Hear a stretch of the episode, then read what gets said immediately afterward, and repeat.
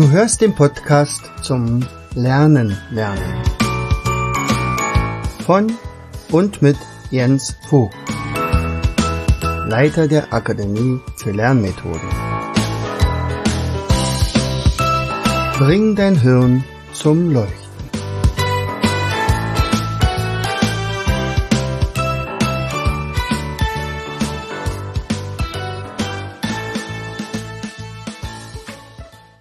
Herzlich willkommen zu einer weiteren Episode unseres Podcastes Bring dein Hirn zum Leuchten. Hier ist wieder dein Jens und ich freue mich, dass du heute wieder eingeschaltet hast. Kannst du Raben leiden oder Krähen? Raben und Krähen sind ja für gewöhnlich in unserer Gesellschaft so ein bisschen, naja, negativ behaftet. Nicht?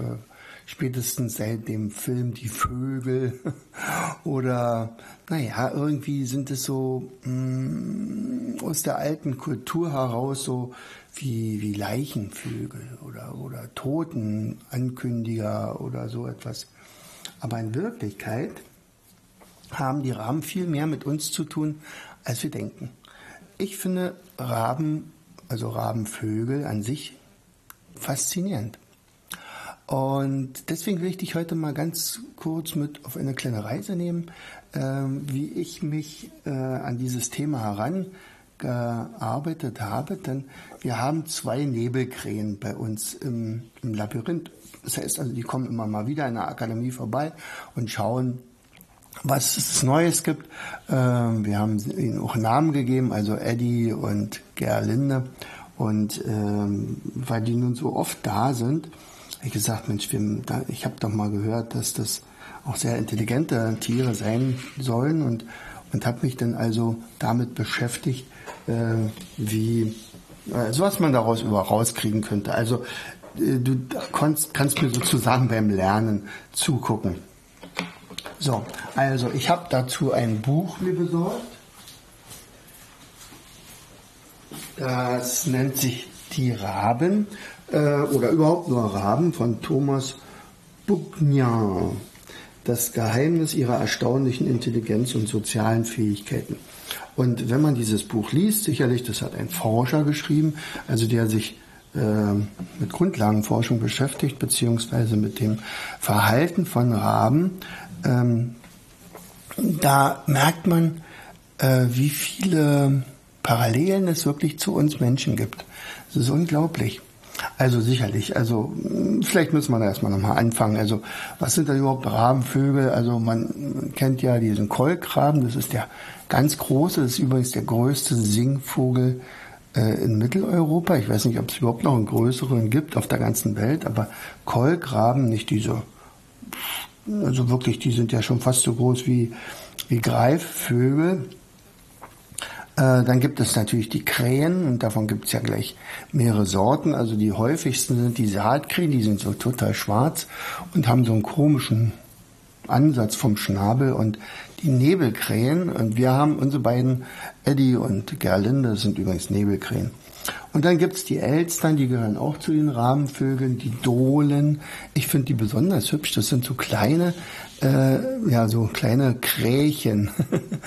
also ähm, die haben einfach einen kürzeren, kürzeren Körper, ähm, sind auch ein bisschen finker. Ich habe äh, damals mal gesehen, wie die sich in solche Aufwinde gestürzt haben am Sentes in der Schweiz. Das sind die Alpendohlen gewesen.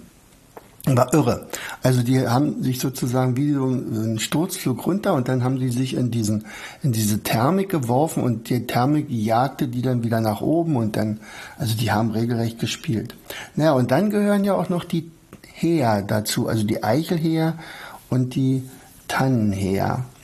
Äh, auch bei den, also Eichelheer haben wir ja bei uns im Garten immer mal wieder. Das ist manchmal ganz gut, manchmal nicht ganz so gut, weil die sich auch ganz gerne an den Nestern äh, von anderen Singvögeln bedienen.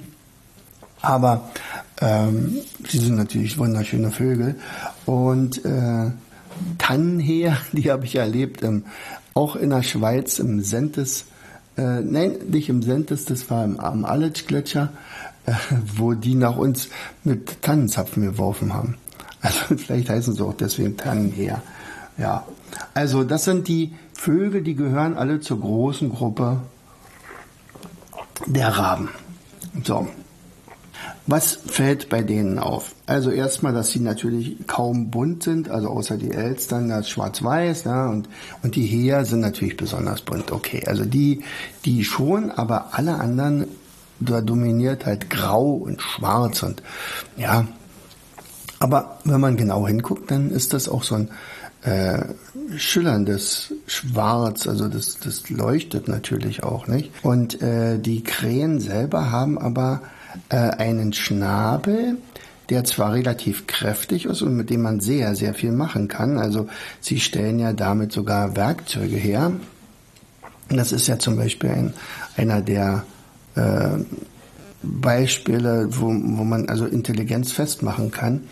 Ähm, aber sie haben nicht so einen starken Widerhaken wie zum Beispiel Greifvögel und erst recht keine Zähne und zufolge, weil sie aber Aasfresser sind und daher vielleicht auch dieser negative Touch, den wir so zu haben haben, ähm, äh, können sie eigentlich nicht von sich aus zum Beispiel ein Wild fangen, um es dann zu verspeisen, einfach weil ihre Schnäbel dafür nicht gemacht sind. Sie brauchen also immer äh, Mithelfer und, und müssen dann also geschickt dem Wolf oder dem Fuchs oder dem Bären äh, einen Teil von so einer Beute irgendwie abluchsen.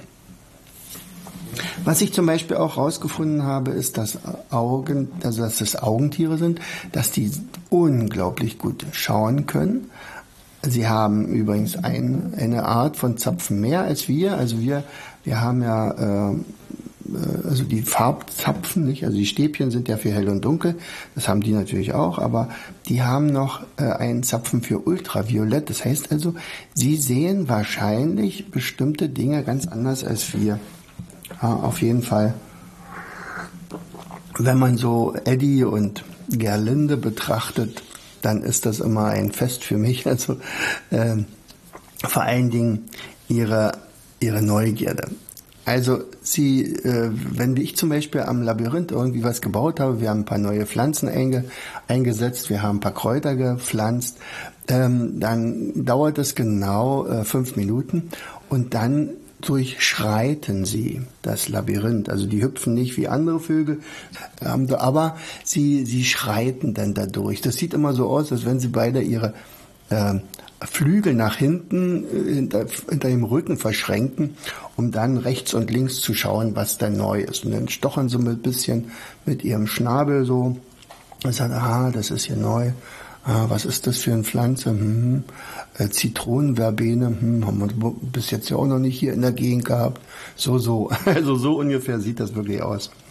Also, ähm, was ich ähm, auch faszinierend finde, also es gibt nur ganz, ganz wenige Tiere generell auf der Welt, die sich selbst im Spiegel erkennen können. Also eine Katze kann das zum Beispiel nicht. Wenn eine Katze in den Spiegel guckt, dann sieht die eine andere Katze und ein Hund genauso. Äh, aber ähm, Raben zum Beispiel, die merken ganz genau, wenn hier irgendwas, die sehen sich im Spiegel und begreifen, dass sie das selbst sind. Zum Beispiel, wenn irgendeine Feder nicht richtig sitzt oder so. Ähm, sie lernen auch unglaublich schnell. Ja, also man kann äh, äh, ihnen auch Kunststücke beibringen. Also auch Raben können äh, Sprachen imitieren. Also sie können auch so ähnlich wie Stare. Die Stare können ja auch ein Handyklingeln zum Beispiel nachmachen. Und die Raben äh, lernen zu sprechen. Nur dass wir dieses Sprechen nicht so richtig verstehen, oder? Also Raben ähm, geben sich offensichtlich auch Namen. Wobei in dem Buch hier, da ähm, ist nicht so der die Rede davon, aber ich habe das schon mal woanders gelesen, ich weiß jetzt nicht mehr wo.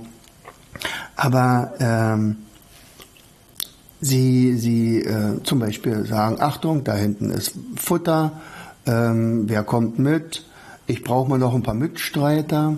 Wenn zum Beispiel äh, da eine Futterquelle ist und zwei ansässige Raben, wie zum Beispiel äh, unsere beiden, äh, Eddie und, und Gerlinde, wenn die jetzt da sind, dann brauchen die anderen fremden Raben, denn Gerlinde und Eddie, das ist ja deren Revier jetzt hier, unser Labyrinth.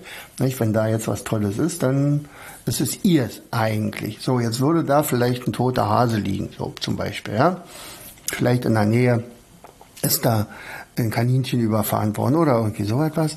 So, und jetzt brauchen die anderen mindestens zehn andere oder neun andere Mitstreiter, also die Orientierung ist so eher auf zehn, ähm, um jetzt die beiden ähm, auszutricksen.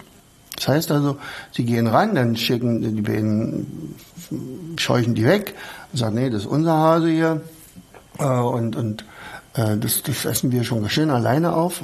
Aber wenn es denn zehn sind, und das wissen die, äh, dann haben sie eine Chance und dann fliegen die zu zehnt ein und dann haben meine Beten hier nicht mehr allzu viel zu sagen.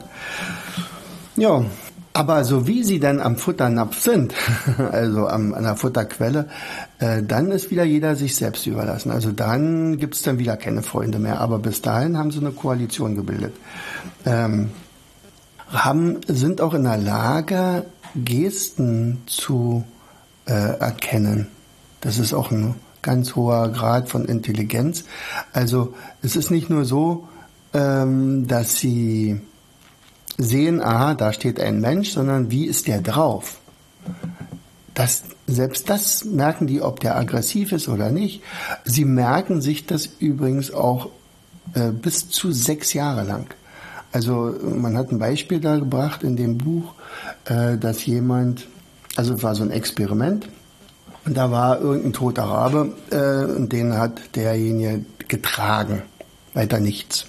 Ja, und da wussten die, aha, das ist der Böse, der hat einen Raben getötet und der wurde sechs Jahre lang anders behandelt von den Raben in, dem, in der Voliere als jeder andere Mensch. Also sie haben sich das ewig lange gemerkt und offensichtlich auch diese Informationen weitergegeben, denn äh, irgendwann waren dann auch mal welche dabei, die das gar nicht wissen konnten. Und dann hat der den, äh, haben denen das weitererzählt wahrscheinlich. Ja. So, Raben sind äh, einerseits Einzelgänger, aber andererseits, wenn sie dann einen Partner finden, dann sind sie auf ewig in der Regel zusammen. Also sie sind monogam das merkt man auch, wenn die sich äh, kraulen gegenseitig oder äh, irgendwas Gemeinsames machen. Ähm, sie würden auch über ihren verstorbenen Partner trauern. Also auch das macht man so ähnlich wie Elefanten. Innerhalb der Rabengesellschaft gibt es natürlich eine Ranking, Rangordnung und deswegen ist es ganz wichtig für die jungen Raben relativ bald Beziehungen aufzubauen. Also die Raben, die so äh, kommunikativ sind und sich mit den richtigen Leuten zusammentun und da merkt man sich ja, merkt man ja wieder, ach so ganz unähnlich sind sie uns wirklich nicht. Ähm, ja, ähm, wenn sie mit den richtigen Leuten zusammentun, dann äh, werden sie auch relativ schnell äh, im Ranking hochgestuft. Also sie pflegen Freundschaften, das kann männlich und weiblich sein, das ist egal. Äh, und manche werden halt Paare. Und auch interessant ist, die Forscher haben nicht herausgefunden, sind sie nur sesshaft oder äh, wandern sie. Und das ist wirklich ganz unterschiedlich. Also einige von ihnen bleiben und andere ziehen einfach weiter, sind so kleine Vagabunden, äh, Globetrotter, mal hierhin, mal dorthin, kommen aber auch wieder zurück ins Tal, wo sie vorher waren. Naja. Also, was fressen sie? Alles Fresser. Ich habe aber schon gesagt, am liebsten Fleisch, also eigentlich Aas, also äh, und je je besser das schon angefault ist, desto, äh, desto schöner ist es für die. Aber meistens ist es ja so, die Futterquelle ist doch recht groß und dann müssen sie ihr Futter verstecken. Das machen sie. Und das lieben die über alles. Gleichzeitig sind sie da mal also wirklich Meister darin. Man hat also herausgefunden, Wenn die zum Beispiel jetzt, so wie Eichelheer ja auch, Eichelheer, die, die sammeln Eicheln, fressen natürlich nicht so viele, wie sie finden können, und dann verstecken sie die. Eichelheer sind ja von, von äh, Forstleuten sehr angesehen, weil die den Wald verjüngen. Denn die finden ja nicht alle Eicheln wieder, aber sie haben ein unglaublich gutes Gedächtnis, also äh, ein räumliches Orientierungsvermögen und ein Kurz- und Langzeitgedächtnis. Sie wissen also schon, wo ihre Eicheln irgendwo versteckt sind. Und bei Rahmen ist es also ähnlich, also bei Kolkraben oder bei Krähen oder bei Dohlen und so weiter. Sie ähm, würden es also kurz mal einbuddeln und dann zum Beispiel einen Stein drauflegen und sagen, aha, hier drunter ist es oder so. Nicht? Also, äh, aber es ist viel mehr. Sie wissen ja darum, dass äh, andere Raben also ihr Zeugs verstecken. So, wenn jetzt also zum Beispiel so, ein, so eine Krähe nun an dem Futter, äh, an der Futterquelle nicht so zum Zuge gekommen ist, dann kann sie ja trotzdem satt werden, wenn sie nämlich jetzt die Verstecke der anderen mitkriegt. Und weil die das wiederum wissen, dass die sie beobachten, täuschen sie. Sie tun so, als wenn sie, ja, also ich habe überhaupt gar nichts und ich werde auch jetzt hier gar nichts verstecken. Aha, hier ist ein Stein, so, so. Hm. Und während der ganzen Zeit beobachten die sozusagen den Beobachter. Und wenn der jetzt so tut, als wenn, ja, also ich bin hier nur auf dem Ast und ich sitze hier rum und ich sehe dich auch gar nicht. Also ich sehe auch gar nicht, dass du irgendwas verstecken willst. Also bei bestem Willen. Also außerdem ist es ja viel zu weit und ich habe auch gar nicht so eine guten Augen und so. Naja. Und wenn die sich also gegenseitig dann beluchst haben und sagen, okay, und irgendwann versteckt der das, dann fliegt derjenige, der, der Verstecker, dann natürlich wieder irgendwo weg auf einen Ast und beobachtet, ob der andere das beobachtet hat. Was macht der jetzt? Wenn der jetzt zu seinem Versteck fliegt und dann das plündern will, dann würde es aber Feuer geben. Ja, also das, ja, und, und das Witzige ist wirklich, äh, die sind in der Lage, das auszuhalten, bis der andere wirklich weg ist. Das heißt also, es gibt ja so einen Marshmallow-Test mit Kindern also die so fünf, sechs Jahre alt sind und dann der sagt, hier, pass mal auf, wenn du jetzt, ähm, du hast ja hier ein Marshmallow, wenn du aber dieses Marshmallow liegen lässt und eine halbe Stunde wartest, ich komme demnächst nochmal und wenn du das geschafft hast, dann kriegst du noch einen zweiten. Und ganz viele haben es nicht geschafft. Die haben also das zwischendurch aufgegessen. Die sind bald wahnsinnig geworden. Und äh, und andere, die es dann geschafft haben, da wurde dann analysiert, ja, die sind besonders intelligent und, die sind nachher auch später äh, viel erfolgreicher im Leben gewesen. Also dieses, dieses Aushalten, nicht sofort dem inneren Drang zu folgen, äh, das Ding aufzuessen. Und so ist es auch bei den Raben. Die sind wirklich in der Lage oder die lernen das auch im Laufe ihres äh, Lebens, ähm, Dinge auszusitzen. Also Geduld zu haben. Ganz hoher Grad von Intelligenz.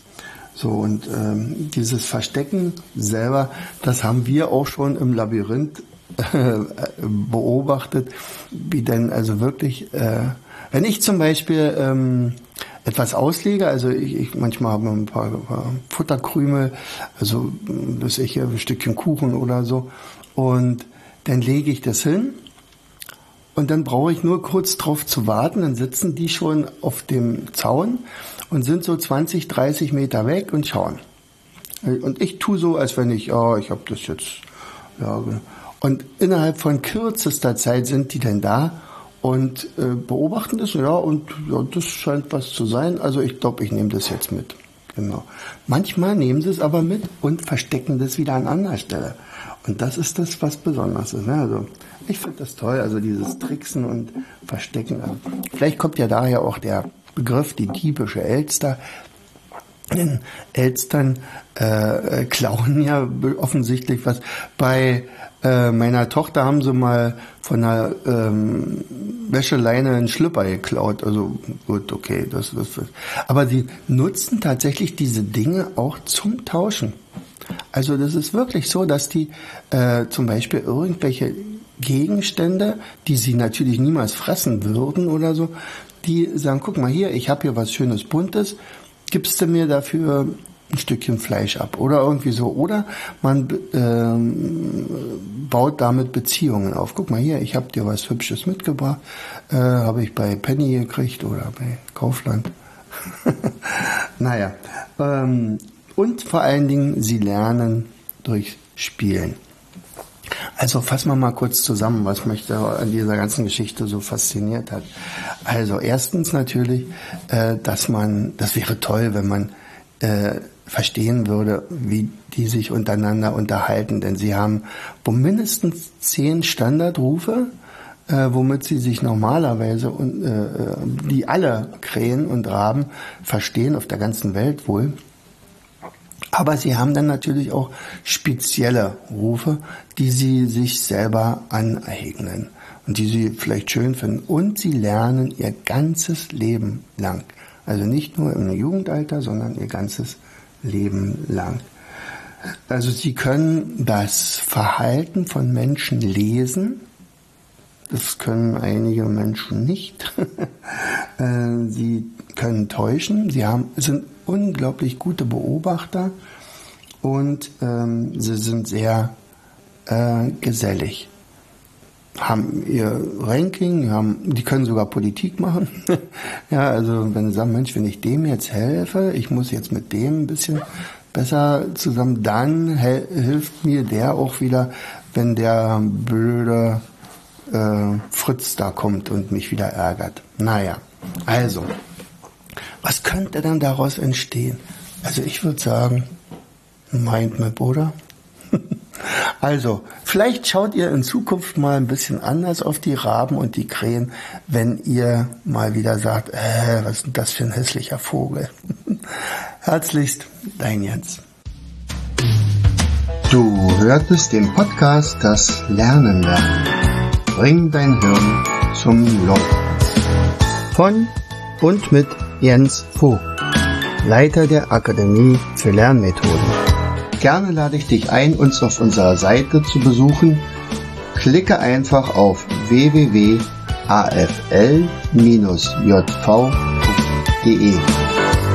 Hier findest du weitere wertvolle Hinweise, die dein Lernen leichter machen.